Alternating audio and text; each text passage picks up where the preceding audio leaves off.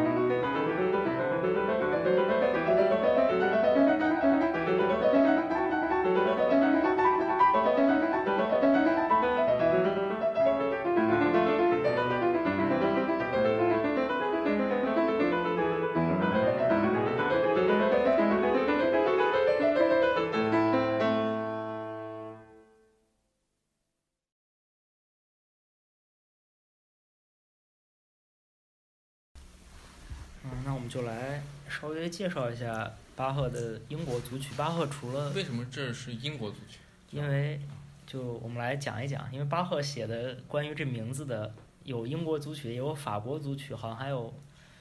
意大利协奏曲，反正但是他的英国组曲跟英国反正是没关系的。啊，就是为什么在在英国写的是吗？也不是，哎呀，就而且其实法国组曲比起英国组曲来说跟，啊不，法国组曲比起英国组曲，他们的法国组曲跟法国的当时传统的键盘音乐的关系，其实比英国组曲跟英国传统键盘音乐的关系是密切挺多的。嗯，因为就是这些组曲它里面的就内容的话，都是前奏阿拉曼德、库朗特、萨拉班德，然后。吉格在吉格之前，跟有不同组曲类型，它里面可能会放不一样的，有的是小步小步舞曲，有的可能是布雷舞曲，有的加贺舞曲。英国组曲里面它是放的布雷舞曲，就是怎么说呢？它其实不是说都是英国的作品，这些每个曲子都来自不同的地方。之前可能跟大家分享的时候也谈到过，就这首作品，嗯，就这六首英国组曲，它其实是巴赫键盘乐组曲中最早的，也是结构最完整。之后的法国组曲呢，没有写它的，就所有都没有前奏曲。然后它的就帕蒂塔就是古曲，里面在阿拉曼，就它除了阿拉曼德、库朗特、萨拉班德之外，有时候还会有咏叹调呀，或者其他的前奏曲，有时候也变成序曲或者幻想曲这样的。所以它的结构其实没有那么，不是那种巴洛克时期那么规范的组曲。但是英国组曲这个名字为什么得名呢？是十九世纪的时候，巴赫的一个传记的作者，他觉得这个是巴赫写给英国贵族的，或者是向英国的一个人的一个致敬或者什么，所以就给了他这样的名字，所以就确实是没什么关系的。但是就一直这么叫叫的话，就沿用下来了。所以，因为当时就是欧洲这些国家，尤其这些音乐家，他们。就包括之后，经常还在各个国家之间旅行。他们在不同的地方会做不一不同的音乐，可能有有有时候会觉得这个跟他可能多少有点关系，但确实没有。巴赫整个的生涯也主要的还是待在德国。在六首英国组曲之中呢，我就第二号应该是最出名的。最出名原因，我觉得很大程度上是因为《辛德勒名单》的这个电影里面有一段纳粹屠杀犹太人的时候跟这个。这这首曲子一个非常非常讽刺的一个运用吧，因为英国组曲二号英国组曲中，阿拉哎前奏前奏是非常的就节奏感非常强，而且就就相当有那种起舞的感觉，然后他把这两个跟屠杀的场面放在一起，营造了非常巨大的戏剧性张力。嗯，但是其实巴赫的作品，就我觉得最。最吸引人的地方是他能总是让你让聆听的人找到作作品中不一样的可能，跟你之前听的感觉又不太一样，所以英国组曲就也是在从这个角度希望跟大家再分享，因为在很早以前的话，之前是听了格伦古尔德、古斯塔夫莱昂哈特和波格雷利奇他们三个人的演奏的这首作品，也进行了一些分析吧，把他们三个人的作品。放在这边对比，然后感觉相当有意思。但这次呢，也换一个角度，这次是拿出了兰多夫斯卡的演奏跟维德尼科夫的演奏，他们两个放在一块儿。就之前呢，有一些感受，其实就发现变得没有那么成立了，跟这两个人本身的演奏没有强调作品中的戏剧性什么的有一定关系。但是，来就一部分一部分的稍微说一说。前奏的部分是整首组曲里我觉得戏剧性最集中的部分，在这里面是意大利协奏，意大利协奏曲的合奏主题，还有，哦，意大利协奏曲的合奏和主奏是交替呈现的，就巴赫写的那首意大利协奏曲，这二者在一块儿其实形成了一种非常微妙的平衡的感觉。你单独听意大利协奏曲，它是一顺发展下去的，可能没有这样的感觉，但是在用在这个组曲的前奏曲里。二者的达到一种非常有趣的平衡，从头到尾呢，整个音乐都非常的饱满。但其实这次分享的，刚才也说到了，就兰多夫斯卡跟维德尼科夫他们没有强调其中的戏剧性。如果你去听格隆古尔德的演奏的话，会觉得更加的有趣，更加的、更加的、更加有活力吧。然后从阿拉曼德开始，其实整个组曲变得相对更纤细了。不仅和声变得更加的简单，乐曲的结构也是变得更简单了一些。在前奏里可能有更多的反复和再现，然后乐曲在这样的发展，在这样的发展下有更严密的结构，但是后面就没有。从阿拉阿拉曼德相对来说，整个的基调就更加一致，节奏也更一致一些。第一主题出现了反复，第二主题呢出现再反复。当然了，就不同的演奏，尤其是巴赫的很多这样的组曲里，你会发现有的人，不同的人的演奏，它的长度差别非常大，就是因为有人他会去掉一些反复，他可能觉得在这块儿这些反复没有那么有意义。当然，这根据不同人的理解不一样。但是整体，我觉得这个阿拉曼德阿拉曼德舞曲这个给人的是给人让人联想到的是一个面带微笑端坐的一个形象。说库朗特舞曲可能。比起阿拉曼德之前相对有点低沉的情绪，又又拉起来了一点吧。这乐章的结构跟阿拉曼德舞曲是几乎一样的。然后这两个人对待反复，我听到的这两个版本对待反复的态度也是，兰多夫斯卡还是去掉了一些反复，让整个作品变得更简明。但是每个高潮呢跟低谷，他们的处理都比阿拉曼德要更加明显一些，尤其是在第二主题的时候，从。从低谷到高潮发展那个过程，还有之后高潮之后的这个气息整个滑落的那样的感觉。萨拉班德舞曲其实是就是我相对来说的，在这种在这在这些形式中最喜欢的一个，因为它所有的萨拉班德舞曲都变得更加的都比其他的可能更抒情一些，更柔缓一些，整个的感觉就单纯来说是更好听一些。在在萨拉班的舞曲里面。就那些可能反复的地方，它没有不像之前，可能有的时候你会觉得是相当简单的重复，但是在这里面它因为处理的不一样，加上更多的变奏，整个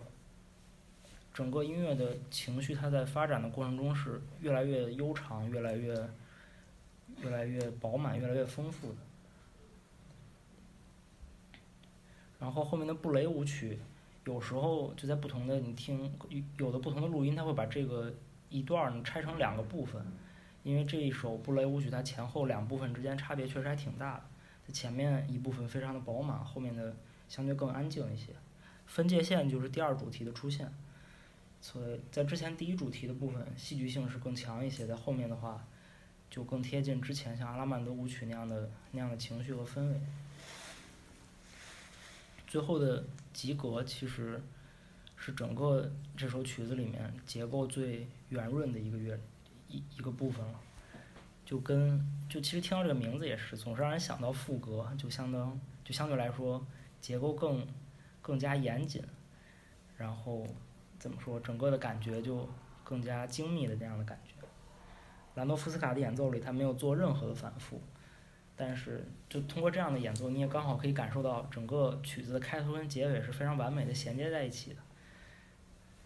如果你听到不维德尼科夫之后的反复，就更就更加确认这一点。这个曲子，就如果你这样连续的演奏下去，总觉得它可以永永远不结束一样，非常的，就感觉也挺特别的。这两个人的演奏，其实给人的。从直观上的感觉差异还是相当大的，因为兰多夫斯卡使用大键琴演奏的话，大键琴它没有就初键没有强弱的变化，这也是当时的乐器其实就是这样的。你可能不能说你摁得更用力或者摁得更轻一些，会带来不一样的声音。所以其实，在很多时候，他的演奏就不能带来那么强的戏剧性。但当时的作品其实都是在这样基础上